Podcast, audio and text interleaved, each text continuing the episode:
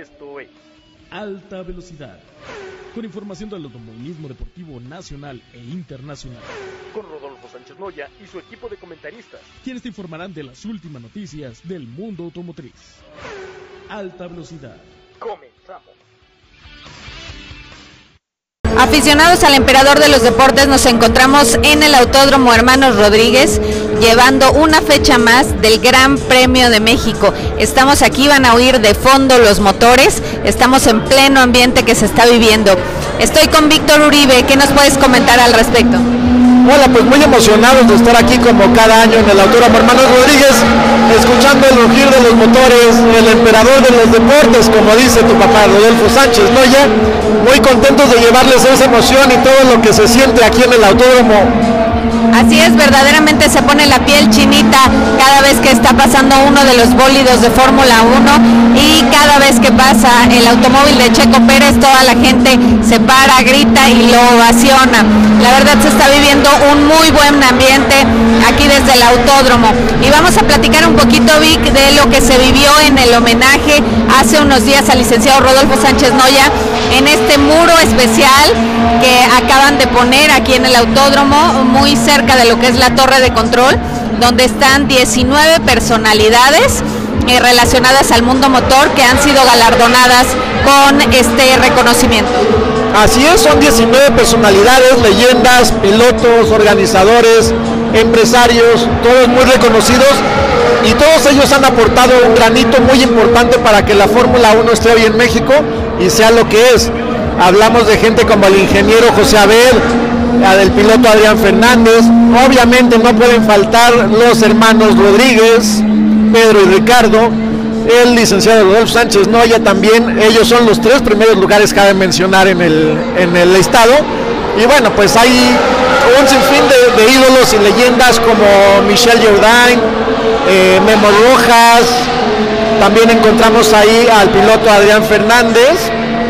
Así es, y entre ellos también está Joe Ramírez como ingeniero, está el gran Moisés Solana, está Héctor Alonso Rebaque y Memo Rojas Papá, Freddy Van Buren y obviamente el ingeniero José Abed y Julián Abed.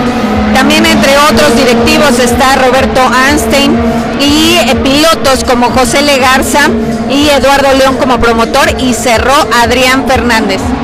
Así es, una lista muy importante, son 19 y cabe mencionar que cada año se van a agregar dos nombres a este reconocimiento, a este muro de honor. Y bueno, pues todos los que están ahí los felicitamos, algunos nos acompañan todavía por acá, otros ya se adelantaron en el camino, pero bueno, un reconocimiento para todos ellos y para sus familias, ¿no? Que también tienen ya ahí un legado importante que queda para la posteridad.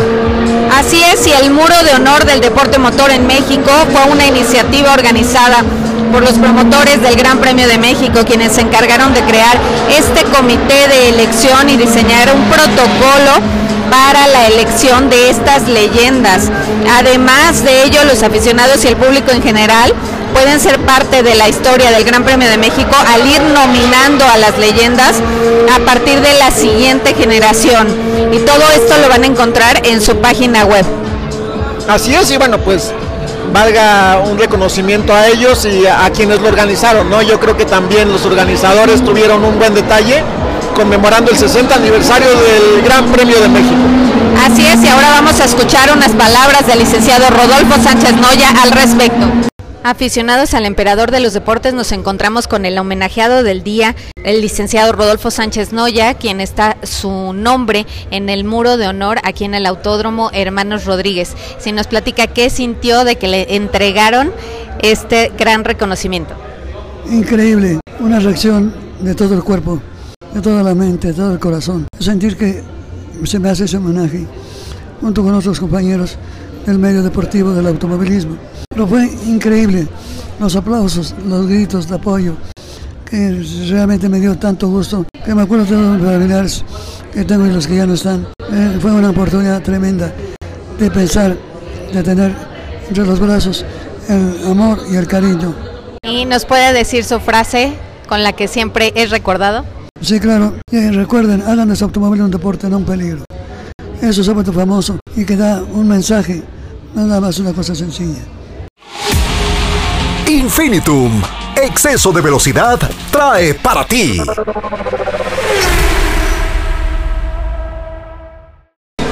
Hola amigos, pues estamos en el Autódromo Hermanos Rodríguez con una visita muy muy especial que siempre nos acompaña cada domingo que hay carrera. Omar Álvarez, que normalmente transmite desde Houston, pues hoy está con nosotros en el Autódromo Hermanos Rodríguez. Bienvenido Omar, ¿cómo estás? Muchas gracias Víctor, me da muchísimo gusto saludarte, encantado de estar aquí contigo, estar con Sai, con Rodolfo Sánchez Noya en el programa de alta velocidad, disfrutando de, estos, eh, de esta celebración de los 60 años del Gran Premio de México, ahora llamado la de la Ciudad de México, es extraordinario, un lugar icónico, un lugar legendario para la Fórmula 1 y por supuesto para nuestro país. Y bueno, pues disfrutando, disfrutando ya de las prácticas libres y vamos a ver qué nos depara el Gran Premio de la Ciudad de México para Checo Pérez, ¿no? Sí, oye, pero también en las primeras prácticas libres veíamos por ahí ya varios abandonos, inclusive, mira, por ahí creo que ya está, ¿quién es ese? Este, Xiaomi, no sé.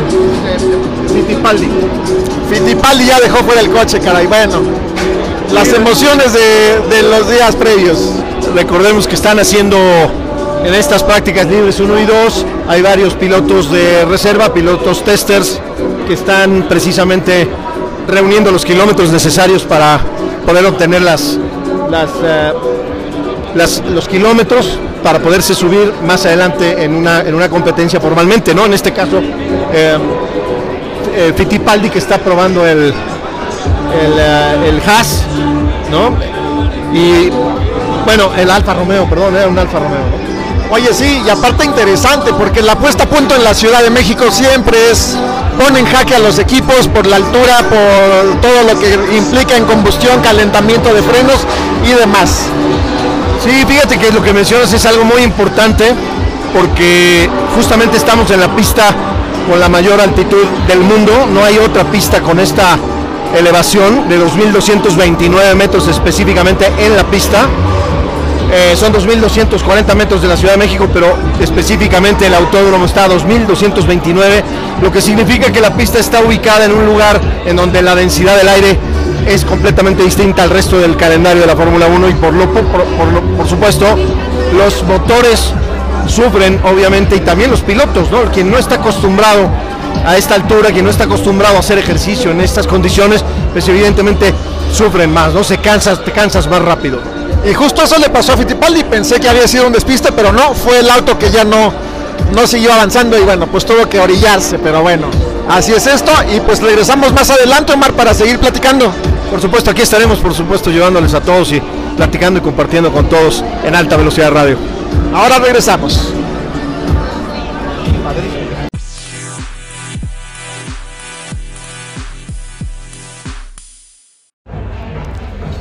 Tal? Muy buenas tardes, amigos de Alta Velocidad Radio. Me da muchísimo gusto saludarlos. Un saludo muy especial a Rodolfo Sánchez Noya, Víctor Uribe y, por supuesto, un saludo también muy, muy cariñoso a Sai, Sai Sánchez Correa, toda la gente de staff, toda la gente de producción de este extraordinario programa. Terminó el Gran Premio de México, el Gran Premio de la Ciudad de México en su edición número 22. 22. eh, compromisos oficiales en suelo mexicano, 20, 20 compromisos como Gran Premio de México y dos como Gran Premio de la Ciudad de México. El día de hoy terminó precisamente la segunda edición de este extraordinario evento, la ronda número 20 del Mundial de Fórmula 1 2022 y aquí nos encontramos justamente abajo del podio. Hay ah, mucho ruido, por supuesto, pero bueno, aquí transmitiendo y compartiendo con todos ustedes lo mejor del Gran Premio de la Ciudad de México y nos restan simplemente dos carreras en el Mundial. De aquí viajan a Brasil, posteriormente terminará en Abu Dhabi, una carrera muy larga de 71 vueltas. Max consigue su victoria número 14 en la temporada y rompe nuevamente el récord de más victorias en una misma temporada. Hamilton entró en la segunda posición, muy bien por los Mercedes todo el fin de semana, por delante de Ferrari y con un avance significativo en la Fórmula 1 de este, de este año. Lograron vencer diferentes dificultades a lo largo del fin de semana y mostraron un avance sobre todo en la parte aerodinámica con el alerón, con la introducción de un nuevo alerón para el fin de semana.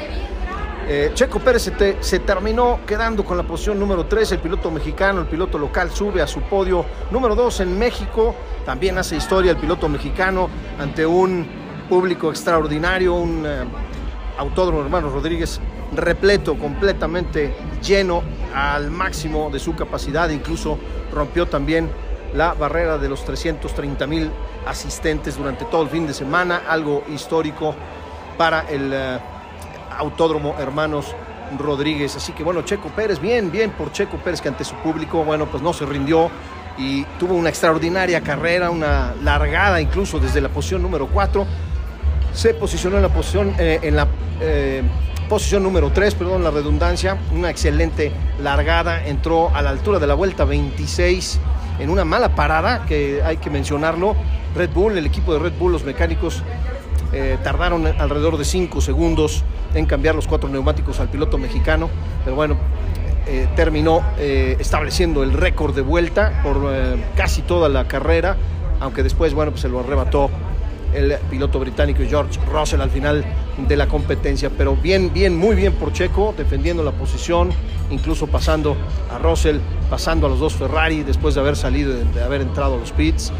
Ferrari simple y sencillamente no apareció, no existió en el Gran Premio de la Ciudad de México, muy mal rendimiento. Y por otro lado Mercedes muy bien, lideraron algunas vueltas. Incluso los Ferrari como decía, no estuvieron a la altura de la Ciudad de México, bajo rendimiento, completamente desaparecidos y pues la altura de la Ciudad de México no les eh, sentó bien. Checo recuperó, como decía, la posición número 3 en la vuelta 34, una pista con poca degradación, incluso los eh, neumáticos medios de Pirelli duraron incluso hasta 44 vueltas en total. Yuki Tsunoda y Richardo tuvieron un incidente en la altura de la vuelta 53 en un toque, donde bueno, pues eh, el piloto japonés quedó fuera, completamente fuera de la competencia y Daniel Richardo se hizo acreedor a una penalización de 10 segundos, banderas amarillas y virtual safety car por también por el despiste de Fernando Alonso en la vuelta 66 y fue el segundo abandono de la competencia. Así que bueno, extraordinarios resultados para México, una tercera posición muy muy decorosa. Eh, el piloto mexicano recupera la segunda posición del Mundial de Pilotos. Están en el 1-2 el equipo austriaco, que por cierto ya es campeón del mundo. Ya son campeones de eh, pilotos con Max Verstappen en la primera posición y también campeones de constructores desde el Gran Premio ante- anterior en Austin, Texas. Pero hoy Checo Pérez recupera la segunda posición y va Franco a conseguir el subcampeonato que sería verdaderamente histórico para nuestro país. Y bueno, vamos a seguirlo apoyando en Brasil, en Interlagos, la próxima carrera en dos semanas y en eh, eh, posteriormente Abu Dhabi. Así que bueno, pues hasta aquí mi comentario de lo más importante que vimos el día de hoy aquí en el Autódromo Hermano Rodríguez. Quiero mandar un saludo muy especial a toda la gente del staff, a el CITA, por supuesto, nuevamente a Rodolfo Sánchez Noya por la invitación al programa a transmitir desde el Autódromo Hermanos Rodríguez, donde me encuentro en este momento. Gracias a toda la producción, a Sai por sus atenciones, Víctor también. Regreso los micrófonos para allá al estudio para terminar con el programa. Así que muy contento, me voy muy contento de la Ciudad de México después de haber vivido un extraordinario Gran Premio de México en su edición número 22, la ronda número 20 del Mundial de Fórmula 1 2022. Hasta aquí mi reporte, Omar Álvarez desde el Autódromo Hermano Rodríguez para Alta Velocidad Radio. Telcel, la mayor cobertura a máxima velocidad, presentó.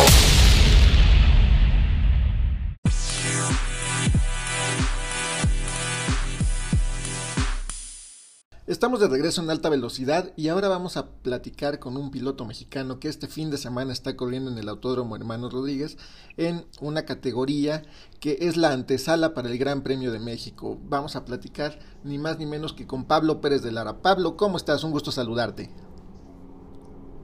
Todo bien, muchas gracias por, por el tiempo, por la entrevista y bueno, la verdad muy contento de poder estar aquí en el Gran Premio, como todos los años es un evento increíble y bueno, como para nosotros los pilotos es, es algo, este, pues bueno, que no tiene comparación el poder estar corriendo con, con la Fórmula 1, la verdad ya, ya tuve la oportunidad de correr este, durante dos años con la Fórmula 4 igual aquí de preestelar y bueno, el estar corriendo en la GPM este, este año y y enfrente de, de toda la afición que viene al Gran Premio pues es algo que, que es muy especial y bueno definitivamente el fin de semana más esperado del año para todos los, los fanáticos del automovilismo aquí en México. Sin duda, y más siendo el 60 aniversario del Gran Premio de México, creo que es algo muy muy importante estar ahí en esta categoría en Supercopa, que es este donde tú estás corriendo actualmente. Pero bueno, pues qué más que, que estar presente en, en, este día tan especial con, con todos los pilotos, todo lo que está aconteciendo este fin de semana, que también corrieron las leyendas por acá, este, recordando a Adrián Fernández, a Mario Domínguez, a Michelle Jordain, todo, todo un fin de semana muy muy padre de de Fórmula 1, de, automovilismo y bueno, pues tú en Supercopa también desempeñándote muy bien y bueno, pues ya termina, casi terminando el cierre de esta temporada. ¿Cómo te ha ido este año en Supercopa? Cuéntanos. Pues la verdad ha sido un año complicado. Este, hemos tenido un poco de, de falta de, confiabilidad en el coche. Este, tuvimos problemas en el motor eh, tres fechas, una falla que que no podíamos sacar, pero bueno, al final este, así son las carreras. Eh, y me llevo lo, lo, bueno, ¿no? Que todas las fechas que, que no tuvimos este, estas fallas, eh, fuimos muy competitivos, ganamos este eh, carreras en, Aguascalientes y en León, entonces pues sí, en general muy... me llevo una, una buena experiencia del, campeonato, estamos peleando el, tercer lugar.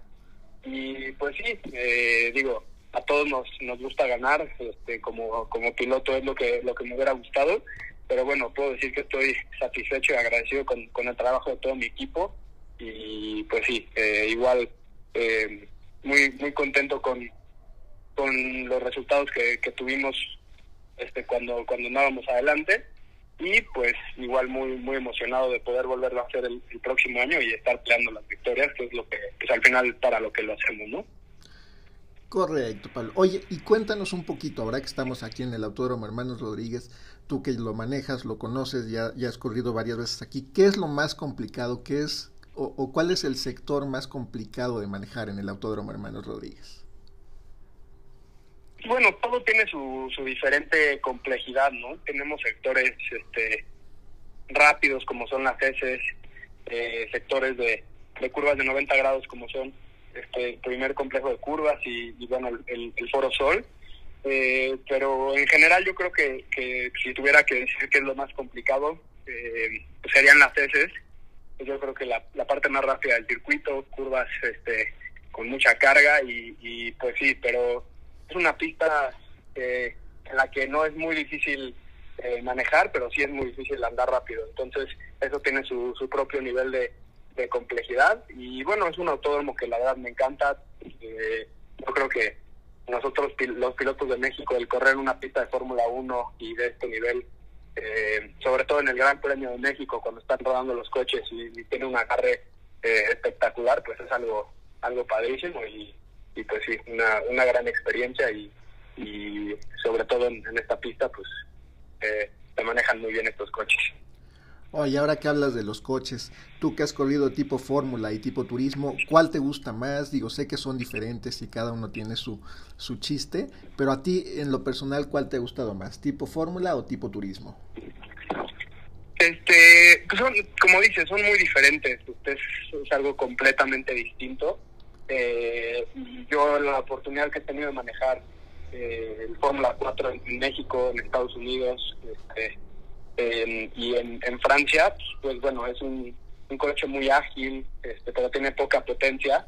Y el, el coche que, que manejo ahorita, que es el Supercopa, pues tiene muchísima tecnología. Es una caja de los de 8 australianos, un motor con eh, 700 caballos de fuerza. Entonces es, es diferente, tiene tiene su diferente nivel de, de, complejidad, pero bueno, el Supercopa es un coche muy difícil de manejar, este, sobre todo por la la cantidad de potencia que tiene y, y bueno también también se disfruta este los dos son como dices diferentes pero pero cada uno tiene su encanto Oye, y aquí en Supercopa de los autódromos que has corrido este año, ¿cuál es tu preferido?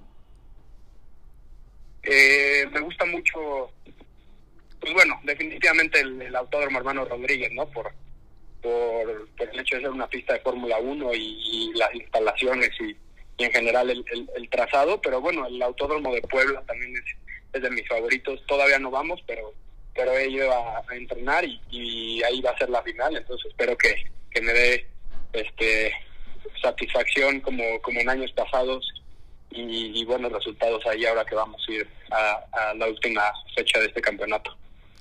Perfecto. Oye, y estás actualmente eh, con Hugo Oliveras, me, contaban por ahí.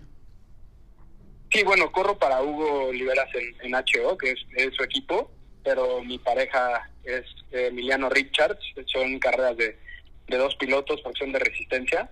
Eh, corrí con Hugo hace tres años, pero bueno, por temas de, de salud este, decidió bajarse y ceder su, su lugar a, a Emi y bueno, pues este, la hemos llevado muy bien, este, creo que somos una, una de las duplas más fuertes y, y, yo creo que el próximo año definitivamente vamos a, a estar peleando el campeonato.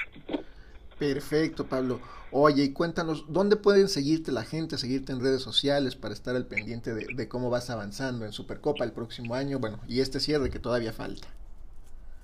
Sí, estoy como Pablo PLG12 en Instagram y bueno, en las redes sociales del, equipo que son arroba HO Speed Racing Oficial.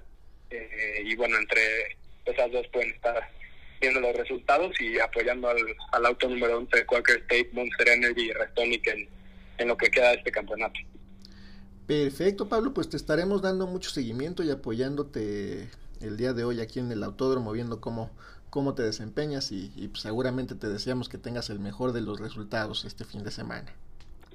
Muchas gracias y gracias por el tiempo y bueno, le mando un saludo a, a toda la gente que los escucha y, espero que apoyen al, al auto número 11 en el autódromo. Estaremos muy pendientes y seguramente el público estará dándote mucho seguimiento. Te mandamos un fuerte abrazo, Pablo, y estamos a la orden también para cualquier cosa en el futuro. Gracias. Que estés muy bien, hasta luego.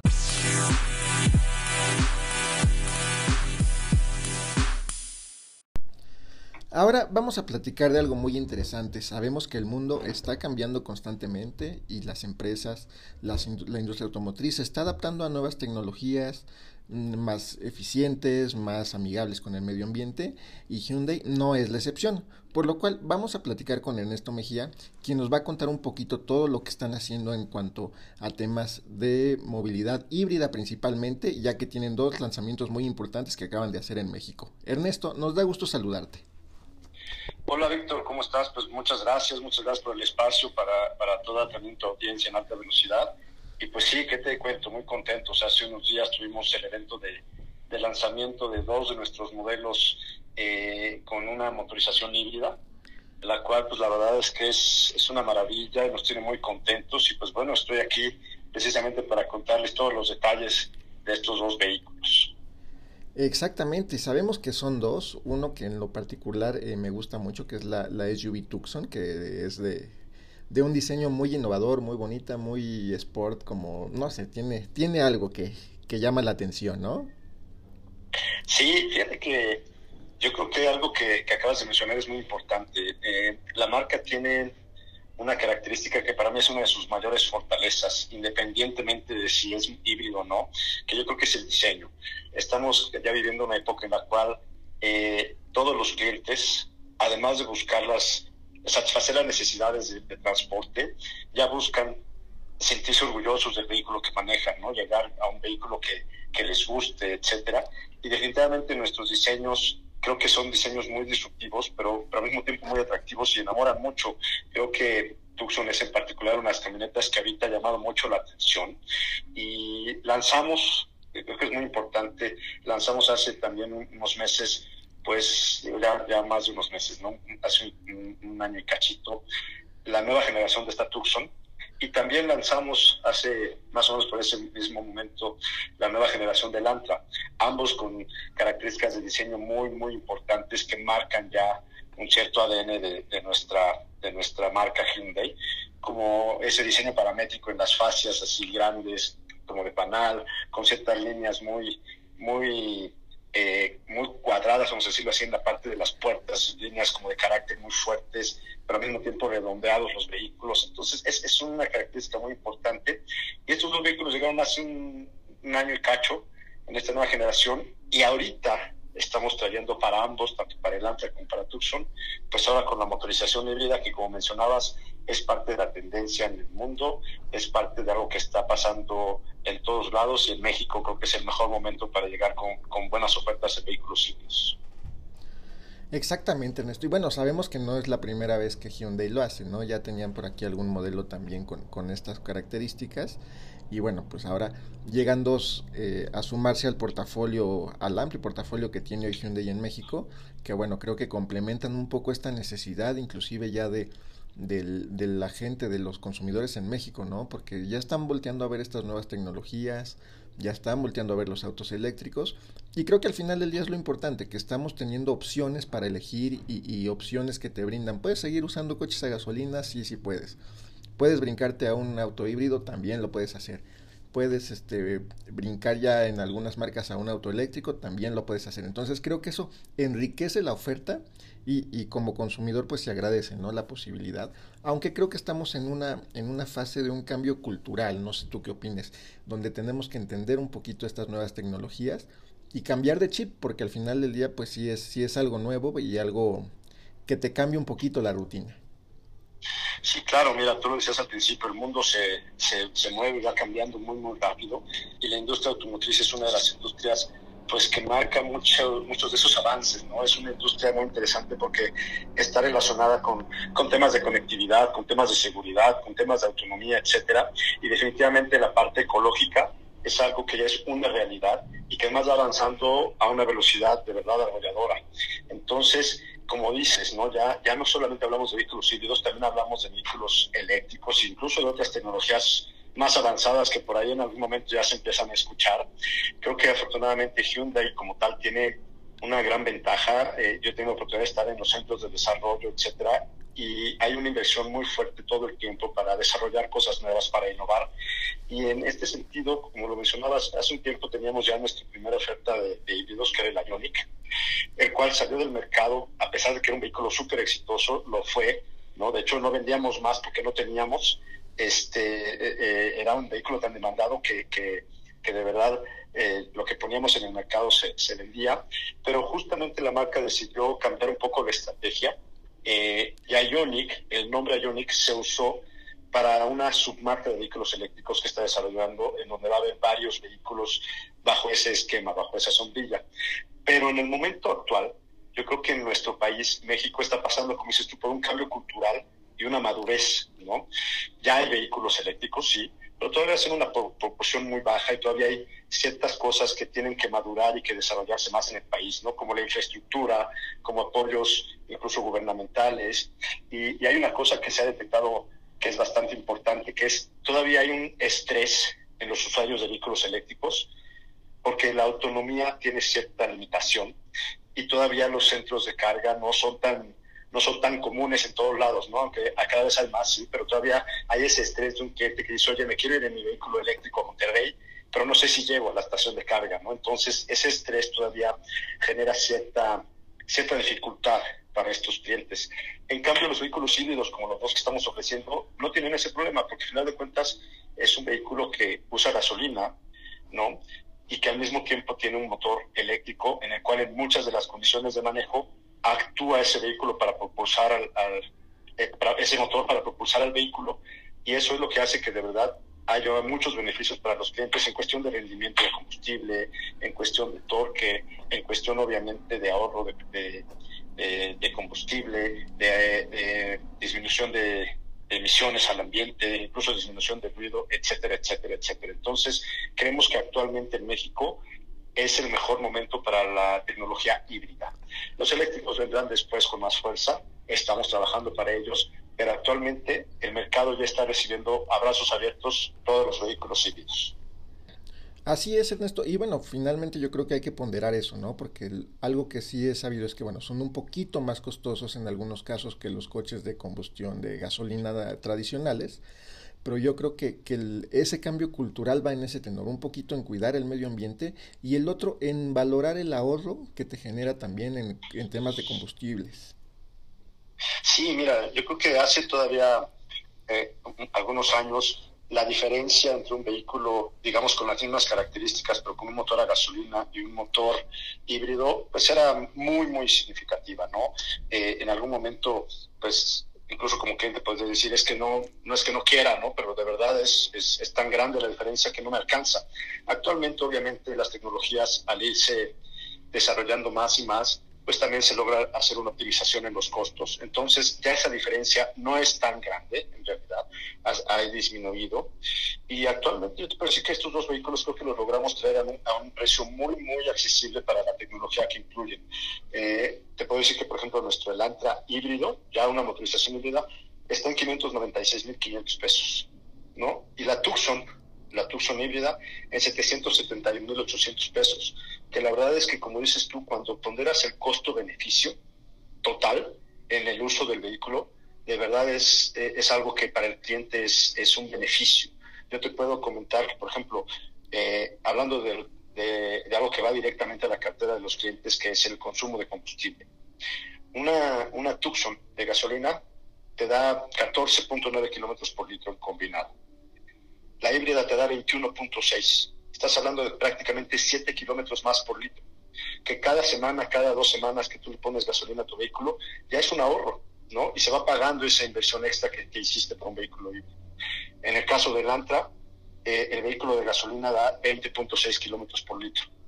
El, híbrido te da 28.7, es decir, 8.1 kilómetros más por litro en, en esta motorización que de nuevo, eh, con los precios que tenemos hoy en el combustible, con toda esa situación que estamos viviendo en el país, pues de verdad es algo que cada vez que tú cargas combustible, sientes ese ahorro de manera significativa. Yo ya fui usuario de un vehículo híbrido, justamente tuve una Ioniq hace un tiempo, y, y es una tecnología que ya no quieres perder. Una vez que la pruebas, te convences de los beneficios que te da. Oye, Ernesto, y cuéntanos, en estos dos modelos, ¿cómo vienen de equipamiento? ¿Cómo llegan a México? Mira, yo creo que eso es, es algo muy importante, qué bueno que lo comentas. Es, es, muy importante mencionar que estos vehículos, al ser vehículos con tecnología mucho más avanzada, eh, la marca obviamente trabaja para presentar en ellos e incluir todos los beneficios en equipamiento que también tienen, tenemos como, como, como Hyundai, ¿no? Yo te puedo decir que están basados en versiones altas de nuestra, de nuestra gama de gasolina y algo muy importante estamos incluyendo ya eh, toda la tecnología que nosotros llamamos Smart Sense. Esta tecnología es tecnología que busca dar eh, características que ayudan al manejo del cliente para estar más seguro. Por ejemplo, eh, tenemos en la Tucson asistente de anticolisión frontal. Bueno, de hecho en ambos. Te voy a mencionar equipamientos que tenemos en ambos modelos que están relacionados a esta tecnología Smart Sense. Asistente de anticolisión frontal y de giro esta es una tecnología que si de repente eh, el vehículo detecta un potencial riesgo para un impacto frontal contra otro vehículo, o sea, para un impacto contra otro vehículo, te ayuda ya a frenar, porque eso es muy importante. Ya la parte de, de EIDAS, ¿no? lo que conocemos como EIDAS, estas asistencias, muchas marcas las incluyen, pero todavía como alarmas, ¿no? Te suena una alarma si ve que vas a chocar.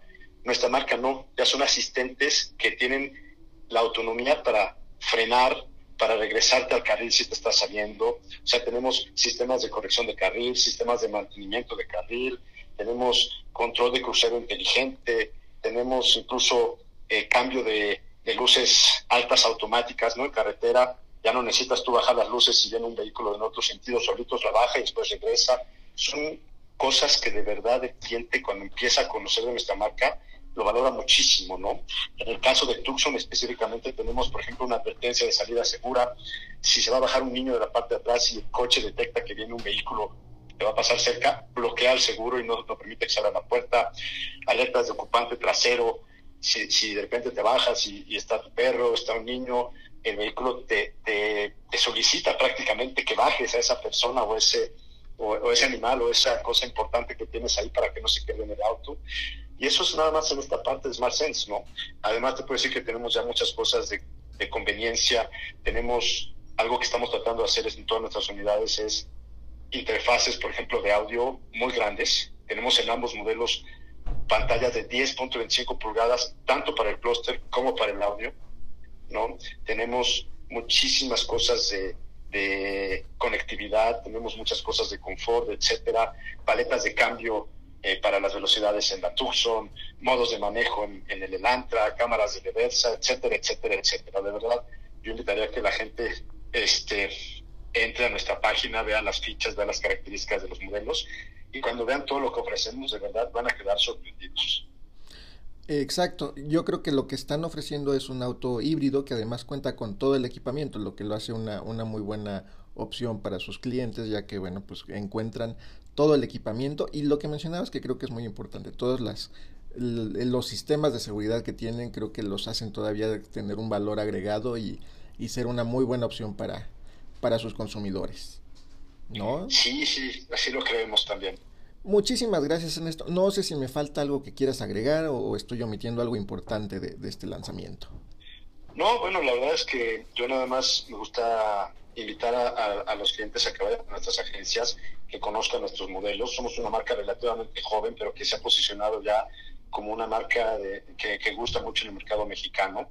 Eh, tenemos eh, afortunadamente ya estamos pasando al momento en el cual muchos de los clientes que nos dieron la oportunidad al principio están cambiando sus vehículos y se están quedando con nosotros, están contentos con la calidad, están contentos con todos los beneficios que damos como marca. Tenemos cinco años de garantía de defensa defensa, cinco años de protección de llantas, cinco años de asistencia en el camino, en fin, de verdad creo que eh, cuando, cuando analizan la oferta que estamos poniendo en el mercado en toda nuestra línea y más en estos vehículos híbridos, de verdad eh, somos una muy buena opción en el mercado.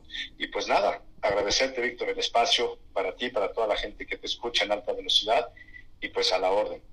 Pues muchísimas gracias Ernesto Mejía de Hyundai, te mandamos un fuerte abrazo y bueno, estaremos atentos a, a más novedades de la marca en México. Muchísimas gracias, claro que sí, estamos en contacto y saludos. Gracias amigos, regresamos en un momento más.